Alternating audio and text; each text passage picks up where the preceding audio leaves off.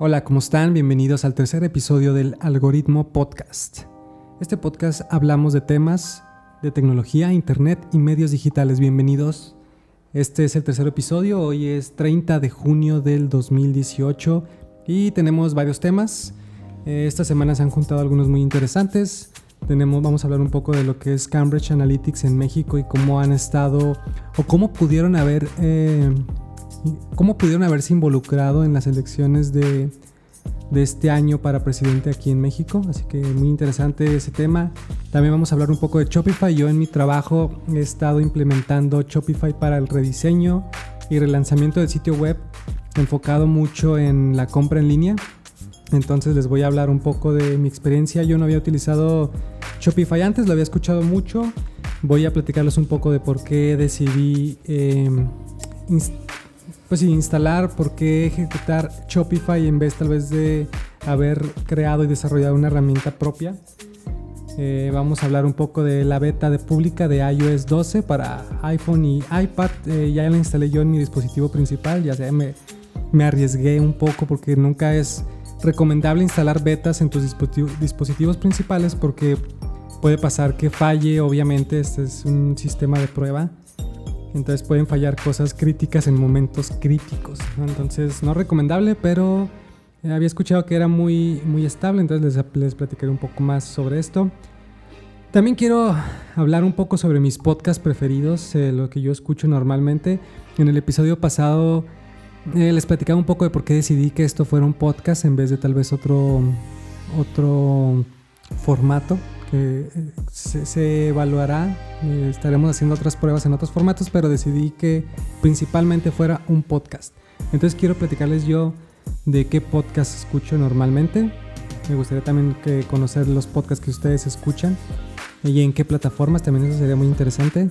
Voy a hablarles un poco del cambio de AdWords, de la herramienta de ads de Google, que de hecho ahora cambió de nombre y se llama simplemente Google Ads. Vamos a platicar un poco de qué va de fondo esto. Y el seguimiento de Instagram TV, ya ven que en el episodio pasado también era había pasado como uno o dos días que Instagram había anunciado su nueva plataforma de video, un poco compitiendo con YouTube. Entonces también vamos a hablar un poco de esto. Así que comencemos. Ok, entonces eh, comencemos con eh, los temas de Cambridge Analytics en México. Esta noticia también esta semana eh, fue muy sonada Cambridge Analytics, si ustedes no lo recuerdan, es una empresa que se dedicaba a retomar muchos datos de personas, principalmente en Estados Unidos, a través de Facebook. Incluso Facebook tuvo que ir al Congreso de Europa y de su país para testificar, eh, pues sí, qué había pasado ahí, cómo se habían robado los datos o robado entre comillas, cómo, cómo pudieron tener acceso Cambridge Analytics, la empresa Cambridge Analytics a estos datos ¿Y qué están haciendo ellos para que esto no vuelva a ocurrir? Allá 100% eh, se involucraron en las elecciones de Estados Unidos y básicamente hicieron a Donald Trump presidente. Tan así la, el poder de influencia de Facebook principalmente, pero en general de todas las redes sociales o Internet, ¿no? Llegó un momento donde Internet ya es masivo Tal vez antes se quedaba como, no, no creo que, que pueda influenciar tanto este, este mensaje en Internet, pero ahora ya todo el mundo, más de la mitad del mundo tiene acceso a Internet. Pero es obviamente contando en ciudades eh, principales de todos los países, básicamente todo el mundo está conectado a Internet. Entonces, eh, pues ya es una plataforma muy masiva y que puede influenciar mucho. Esto a mí, eh, llevándolo un poco a mi trabajo, que es marketing digital principalmente, eh, es muy raro porque cuando vas con clientes a platicar de las cosas que pueden hacer en, internet, básicamente dicen, sí, pero es que eso no lo ve mucha gente. Pero después, platicando fuera de trabajo, es como, oye, no manches, ¿cómo pudo influenciar la presidencia de Estados Unidos Facebook, por ejemplo? ¿no? Entonces, Ahí hay como algo que no se entiende mucho, pero básicamente ya es muy poderoso Facebook. Y ah, hay que recordar que Facebook es dueño de Instagram y Facebook es dueño de WhatsApp, así que imagínense, yo tengo instalado en la, en la beta de pública de iOS, que ahorita platicaremos un poco más de esto. tengo instalado, o bueno, en la, en la actualización viene un programa que, una aplicación que te deja ver cuánto tiempo utilizas eh, ¿Cuánto tiempo utilizas tu celular? Entonces, por ejemplo, vamos aquí a abrir, se llama tiempo en pantalla. Eso va a llegar en, en otoño a todos los dispositivos iOS, pero si tienen instalada ya la beta lo pueden ver desde ahora. Lo instalé el martes pasado. Vamos a ver, el martes pasado yo utilicé mi celular un total de 8 horas con 48 minutos que eh, a mi parecer creo por los datos, datos estadísticos de México, esa es más o menos la media en la que un mexicano utiliza internet. O sea que ahí entro más o menos en la media. Más, porque creo que la media es llegando a las 8 horas. Entonces yo el martes utilicé el, el celular 8 horas 48 minutos. Miércoles 9 horas 10 minutos. Jueves 9 horas 8 minutos. Y hoy no, hoy es sábado. ayer viernes 8 horas 27 minutos, un poco menos. Y hoy sábado llevo 5 horas 58 minutos y son las 3.37. Así que, pues bueno, y también te dice cuáles son las aplicaciones que más he utilizado. Fíjense, en, este, en lo que van de estos 5 días, Facebook lo he utilizado 11 horas 5 minutos. Después Twitter 8 horas 14 minutos. WhatsApp 6 horas 15 minutos, Instagram 2 horas 45 minutos. Si sumamos Facebook, WhatsApp e Instagram, que son de Facebook, bueno, y por mi trabajo utilizo mucho el administrador de páginas, 1 hora 15 minutos. Incluso si sumo esa, que todas son aplicaciones de Facebook, me daría 19, 25, 27, 28, casi 29 horas, más de un día en aplicaciones de Facebook. Entonces, aquí hay que recordar que todo esto se trata de la atención. O sea, Facebook, su, potencial es la atención de las, de las personas, de todos nosotros. Entonces, fíjense cómo, pues básicamente se lleva todo. Me imagino que estas estadísticas han de ser muy parecidas a ustedes, a las que tengan ustedes. Por aquí se cuela Twitter, como les decía, 8 horas. Yo utilizo mucho Twitter también por temas de entretenimiento y trabajo. Después YouTube 2 horas 20 minutos, que pensaría que yo vería más YouTube, pero fíjense que no, no es tanto. Después está el navegador Safari 1 hora 12. Amazon, este me sorprendió mucho. Amazon 41 minutos. Está en el top 10 de mis aplicaciones más usadas Amazon. Y después ya vienen aplicaciones del sistema como fotos, cámara, App Store, mail, mail 26 minutos. Y así. También vienen, bueno, ya esto ya en unos minutos más lo platicaremos, pero mi punto es, Facebook está en este negocio y básicamente todos estamos muy influenciados por, por estas plataformas. Cambridge Analytics eh, lo que hizo fue realizar algunas encuestas donde la gente podía entrar y en esos tiempos Facebook no era tan este, provisorio, tan prohibitivo, perdón, no era tan prohibitivo en cuanto a los datos que tú podías pedir, tú como desarrollador podías pedir muchos datos de una persona. Dónde estaba, qué navegador usa, este, su nombre, la lista de sus amigos, eh, su sexo, su preferencia sexual, si era de derecha o de izquierda. O sea, tenían acceso a muchos, muchos, muchos datos de nosotros, que todavía lo tienen, pero ya está más controlado a causa de todo esto. Entonces, Cambridge Analytics hizo encuestas para decirte, bueno, tú prefieres este candidato o este candidato, tú prefieres esta ley o esta ley, como para hacerte un perfil muy específico de tus inclinaciones políticas, de tus inclinaciones sociales. Y en base a eso podían mandarte mensajes que sabían que te iban a influenciar a ti mucho. Entonces básicamente retomaron todos esos datos, después vieron el potencial y iban a varias campañas a decir, ¿sabes qué? Yo puedo ayudarte a que ganes la presidencia, yo puedo ayudarte a influenciar a tanta gente para que voten por esto, para que les guste esto, ta, ta, ta. Y eso hicieron, se contrataron y pues básicamente ganaron.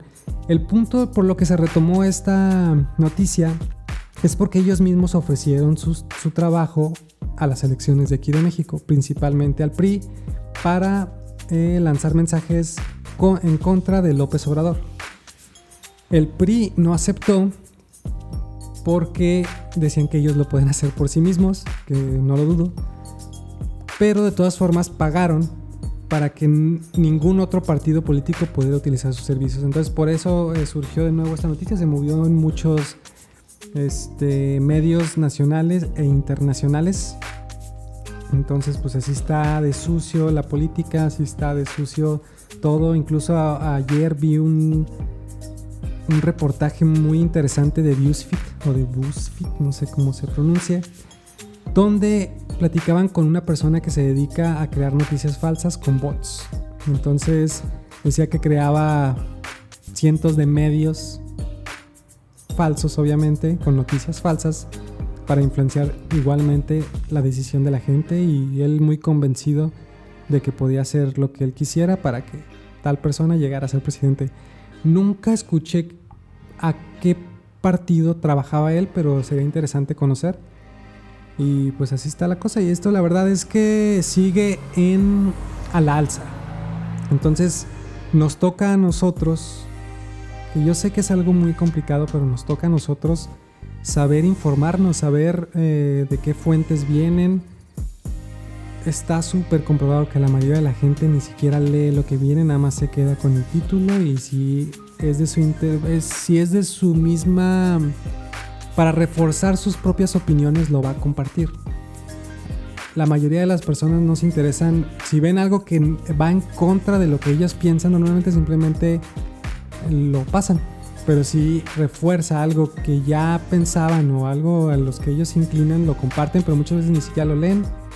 Y pueden venir de medios así que sale el patito.com y ni siquiera nadie se da cuenta o se dice, oye, o, duda de sí mismo, así como esto tal vez sea falso, ¿no? O sea, nada más lo comparten.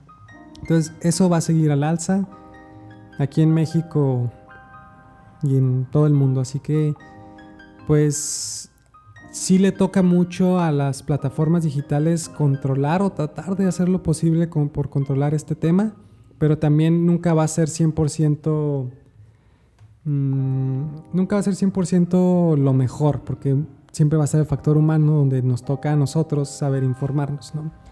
Entonces, bueno, pues eso con Cambridge Analytics, muy, muy interesante. Si quieren ahí este, ustedes buscar, de hecho, más noticias sobre Cambridge Analytics, está muy interesante. Y sobre todo ese reportaje que les comento de BuzzFeed es súper interesante, dura muy poquito, pero pues sí, ha estado un poco de, de miedo.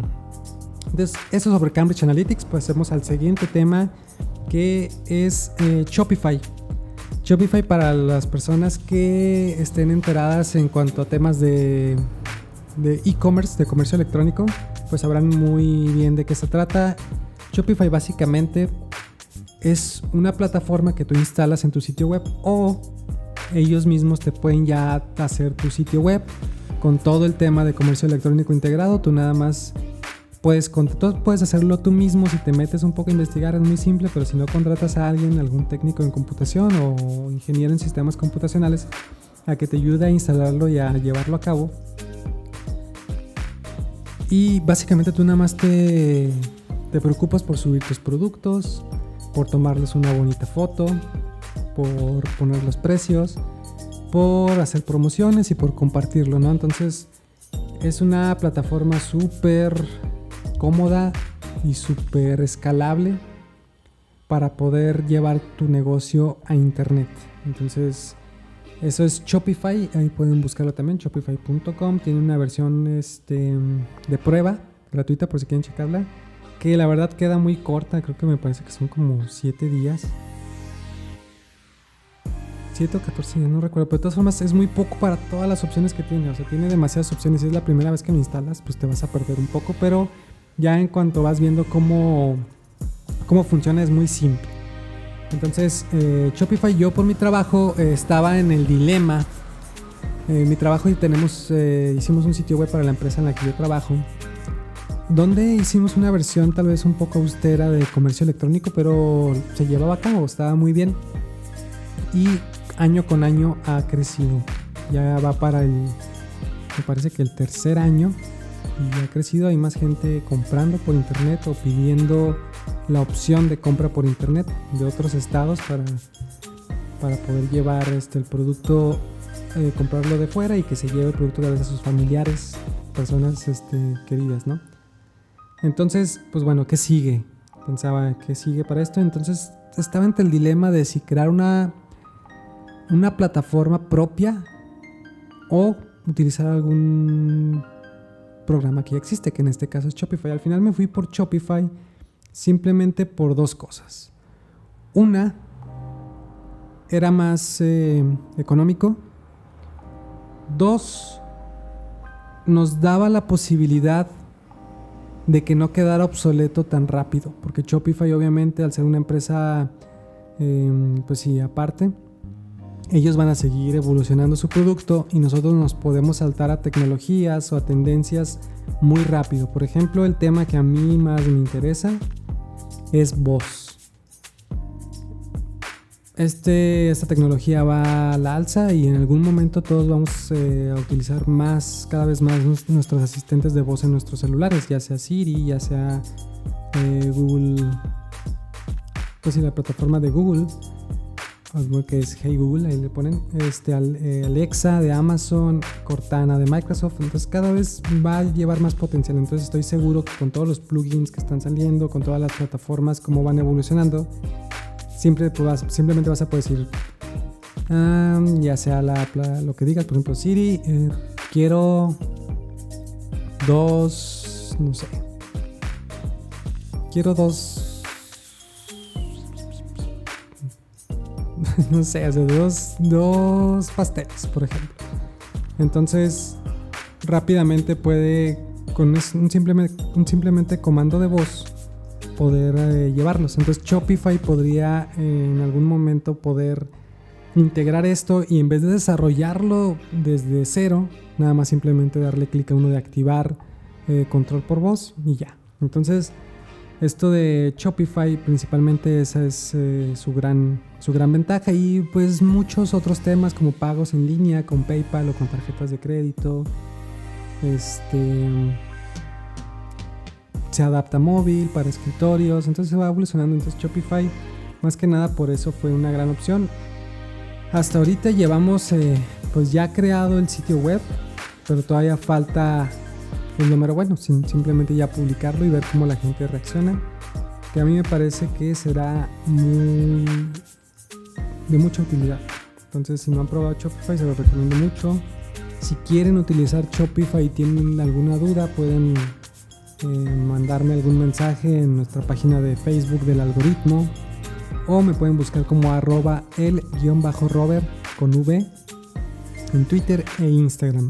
Arroba el-rover rover es con V como la canción de Interpol la nueva. Y ahí este, cualquier duda que tengan pues trataré de responderla. Es muy muy simple Ok, entonces ya el siguiente tema, eso fue con Shopify. El siguiente tema es eh, la, instalación de la beta pública de iOS. yo lo instalé en mi iPhone, en estos momentos no tengo un iPad. He querido comprarme un iPad, pero quiero esperarme al, al nuevo modelo que seguramente saldrá, con marcos más finos y con la True Depth cámara, ya sin Touch ID y todo todo eso. Quiero esperarme a ese modelo de iPad que, pues, según los rumores, este mismo año saldrá, pero seguramente ya estaré comprándola hasta el siguiente año. Así que bueno, yo instalé la, beta pública de iOS en mi celular. Como les comentaba, no es eh, recomendable instalarlo en sus dispositivos principales, pues yo dije, fuck it, vamos a instalarlo. Y pues sorprendentemente ha funcionado muy bien me ha funcionado incluso podría decir que un poco más rápido que iOS 11 y hasta eso yo antes decía que no iOS 11 se me hacía una versión buena. O sea, realmente yo no tuve ningún problema grave con iOS 11, pero ahora que instalo iOS 12 pues sí va más rápido, las animaciones son mucho más rápidas, las apps eh, también este como que cortaron optimizaron ciertas animaciones que hace se perciben las que se abre más rápido o se cierra más rápido o cambias de aplicación más rápido. Entonces, pues va muy bien y eso que es la beta pública número, la versión número uno, así que siempre hay como unas 5, así que todavía falta mucho de aquí a que salga en, me parece que en septiembre.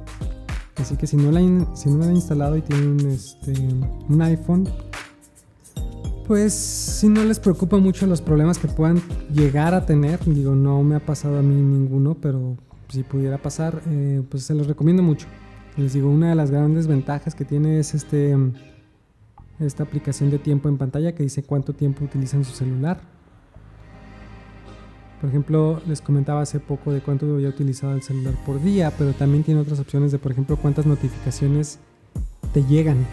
Yo tengo desactivadas la mayoría de las aplicaciones, de las notificaciones de aplicaciones, pero aún así, en estos cuatro días y lo que va de hoy sábado, he recibido 837 notificaciones. Y les comento que tengo muchas aplicaciones desactivadas de notificaciones. En promedio recibo 120 notificaciones por día. El martes 153, miércoles 201, jueves 152, viernes 230 y lo que va de hoy sábado 90. La principal obviamente WhatsApp con 604. Y después correo electrónico Gmail 59 administrador de páginas 51, Chatra, que es el servicio de chat que utilizo para el, sitio web en el que trabajo, 40, Hangouts, que también lo utilizo simplemente para chat de trabajo, lo utilizo muy poco, pero aún así ahí viene en el top 10 con 17, notificación de teléfono 12, mail 11, mensajes 10, PayPal 6, Messenger 5, mi negocio de Google 5, y ya otras como reloj, Twitter, Snapchat, fotos con uno. Muy interesante y a mí, obviamente, mientras más los vas utilizando, pues más datos vas a tener. Yo no llevo ni una semana, entonces me interesa, por ejemplo, conocer el promedio semanal de tiempo que utiliza el celular. Entonces eh, pues ya será hasta el lunes para poder tener ese dato, o hasta el martes más bien, que ya se cumplan los 7 días completos. Eso con iOS. Eh, la, la beta pública de iOS 12. El otro gran... Hay muchas hay muchas características nuevas, pero realmente en la práctica lo que yo he notado una es esa, la he utilizado mucho.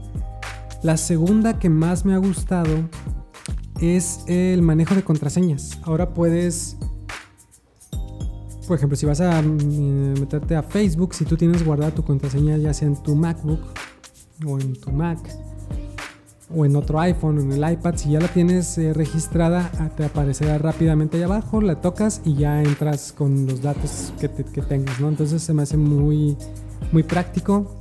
Otra es con el sistema de verificación de dos pasos, que es cuando te logueas con tu contraseña. El segundo paso es que te llega un código a tu celular para poderlo activar.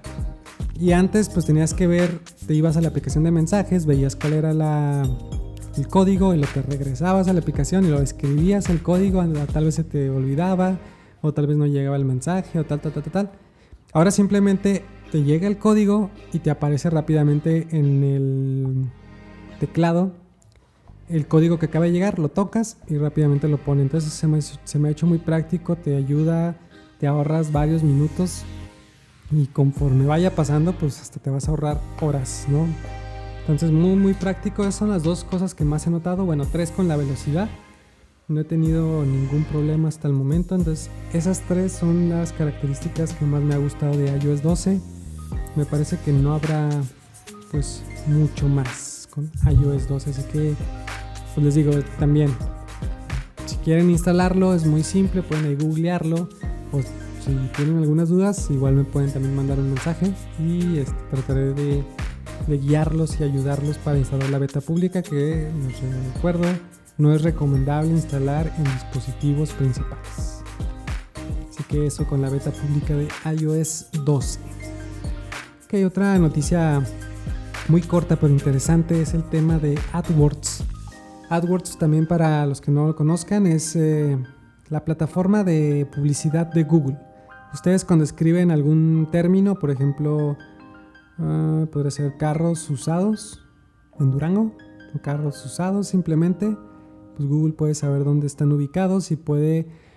Cuando les aparecen los resultados, generalmente los primeros tres son de otro color, como azules. Esos son pagados. Hay personas o empresas o agencias para empresas que trabajan para empresas que crean esos ads y pagan para que para aparecer en los primeros resultados de sus búsquedas. Entonces, por ejemplo, si ponen carros usados y yo trabajo para una empresa que vende carros usados, puedo pagar a Google para que cada vez que alguien busque carros usados, aparecer en los primeros resultados y si dan clic, pues me cobran a mí porque ustedes dieron clic, pero eso daba la posibilidad de que ustedes compren en mi empresa. Entonces, pues esa es muy una plataforma que se ha utilizado mucho ahora con la entrada de redes sociales, pues ha no ha bajado, pero sí ha competido realmente ya con otra plataforma. Antes Google simplemente era el, que dominaba todo Internet, ahora ya tiene a, a Facebook ahí al lado, ¿no? Entonces, bueno, esa plataforma antes se llamaba Google AdWords y ahora simplemente lo cambiaron a Google Ads. ¿Esto por qué? Bueno, mi principal este, teoría es que ya Google AdWords estuvo creado en, eh, bueno, en mente, teniendo en mente que lo escribías en una laptop o en una computadora de escritorio. Y eh, pues básicamente eso, así se buscaba antes. Pero ahora ya tenemos celulares, tenemos asistentes de voz, tenemos iPads, bueno, tablets, tenemos laptops, computadoras, relojes y después lo que vaya a salir. Entonces, ya a veces simplemente no buscas escribiendo, sino buscas por voz. O simplemente incluso ya no en Google, sino te vas a aplicaciones específicas como Amazon, o no sé, Snapchat o Twitter. Entonces, es diferente. Ha cambiado mucho el mundo en, en estos últimos 10 años, o Google AdWords tiene desde mucho antes, pero ya con el tema de móvil, de móviles, pues ha cambiado mucho. Entonces me imagino que esto va por la visión que tiene Google. Simplemente ya decir, pues ya nada más va a ser escribiendo en tu laptop, sino ahora va a ser, pues, va a haber diferentes formas de crear ads eh, para Google. Entonces, en vez de llamarse Google AdWords, ahora se llaman Google Ads y ya así pueden decir, pues en la plataforma que sea, acá funciona así, aquí funciona así y acá también va a funcionar acá así. Entonces, pues muy inteligente de, de parte de Google también para no... Era un poco confuso, o sea, con Facebook era Facebook Ads. Y ya, se acabó, es muy simple. Y con Google AdWords te ponen que Google AdWords y los One Click y que este, Google Search. Y entonces había muchos términos que realmente si vas empezando, vas comenzando, es, simplemente dices, no, está muy complicado, mejor me voy a Facebook. Pero no, entonces eh, Google Ads eh, va a ser muy importante y Google AdWords es muy, muy bueno. O sea, si tienes una muy buena estrategia, ya sea con tu sitio web o de landing pages, puedes tener muy buenos resultados. Sí, es más caro tal vez que Facebook en estos momentos, pero de todas formas muy, muy... de mucho valor.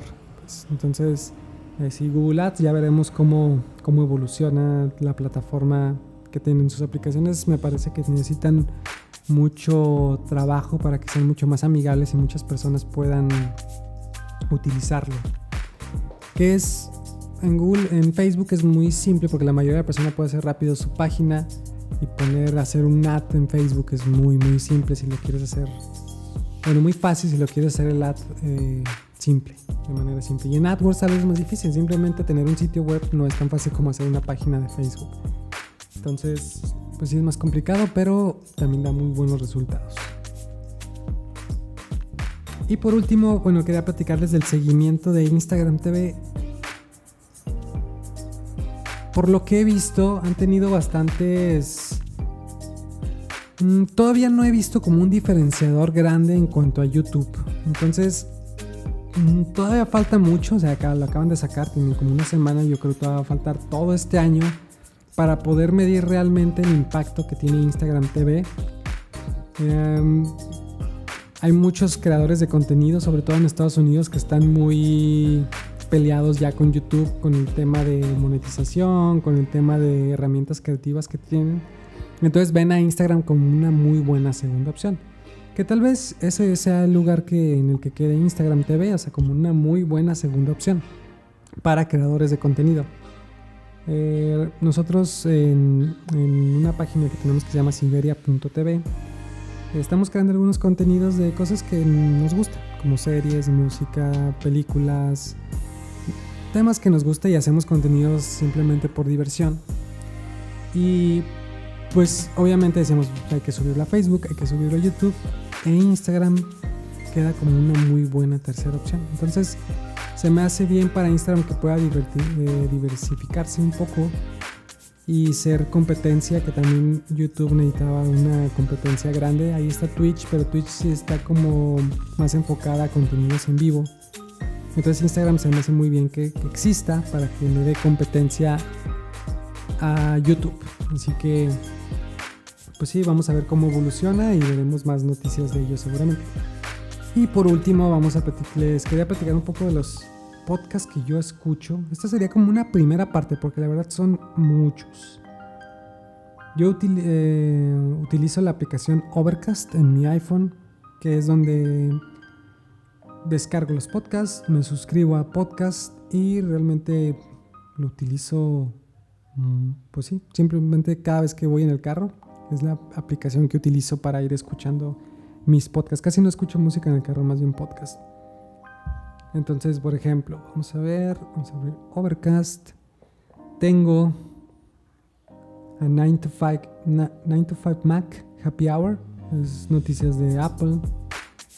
Escucho a que es un podcast de Seth Godin. Si les gusta el marketing en general o marketing digital, Seth Godin seguramente lo deben de conocer. Tiene un libro muy bueno que fue de los primeros que me hizo entender mucho más, con palabras muy simples, de qué se trata el marketing digital. Y, ese, y eso que este libro se escribió hace mucho, antes incluso de redes sociales. Akimbo se llama, podcast from Seth Godin. También tengo un, podcast que se llama Detrás del Pixel, que habla, es en español, con Mario Carballo Sama y habla sobre desarrolladores de videojuegos en México. O, sí, principalmente desarrolladores de videojuegos en México y un poco de entrevistas con ellos. Se me hace muy interesante como, pues sí, verdaderos emprendedores, de cómo, cómo resolver problemas que tienen y cómo llegar a un mercado tan difícil como es el de los videojuegos en México. Tengo también Game Explain Real Talk Podcast, que es también de videojuegos, en inglés principalmente. Y estos son muy populares porque es eh, literal. O sea, si anuncian en algún videojuego que puedes utilizar una playera roja en vez de una blanca, ellos hacen todo un video de media hora donde hablan de, de ese cambio, ¿no? Entonces está muy, está muy divertido. También escucho Recode Decode, que es este. Pues sí, de, de Vox Media. También son noticias de tecnología en general. Está Startup Radio, que es de Neil deGrasse Tyson, donde habla de temas de astronomía, de tecnología. Muy, muy interesante también. Y tengo un podcast que se llama We Are Netflix, donde hablan eh, como temas de cultura dentro de la empresa Netflix. Se me hace muy, muy interesante. Y vienen temas de recursos humanos, vienen temas de marketing, vienen temas de como de la misma empresa, se me hace también muy interesante. Escucho Barket BG Podcast también, que es de videojuegos. Tengo. Ah, este está muy bueno, se llama Dissect. Habla de. Analizan canciones y de su estructura musical, la letra, de qué se tratan, cómo entran en todo en, un álbum. También está muy, muy, muy divertido. Así que pues les recomiendo esos. Escucho también Bully Magnets que hablan de temas de historia. También está muy padre. Score VG, que es eh, música de videojuegos y las historias detrás de los creadores de esta música de videojuegos. También muy, muy, muy interesante. Así que, pues, esos son la primera parte de los podcasts que, escucho. La verdad, tengo muchos, pero es complicado escucharlos todos. Así que ¿cuántos habré dicho en este momento? Como algunos 10 al mucho. Pues tengo, bueno, instalados, tengo, me he suscrito como a 30, como a 30 podcasts, pero realmente escucho solamente como 15. Así que, pues sí, podcast es de mis principales medios donde consumo información. Y pues también me gustaría escuchar dónde ustedes eh, escuchan sus podcasts, en qué aplicaciones por ejemplo, está Spotify, Overcast. Me gustaría saber dónde escuchan ustedes, en Anchor, en no sé, SoundCloud. Ahí díganme en los comentarios y sobre todo a qué podcast escuchan normalmente.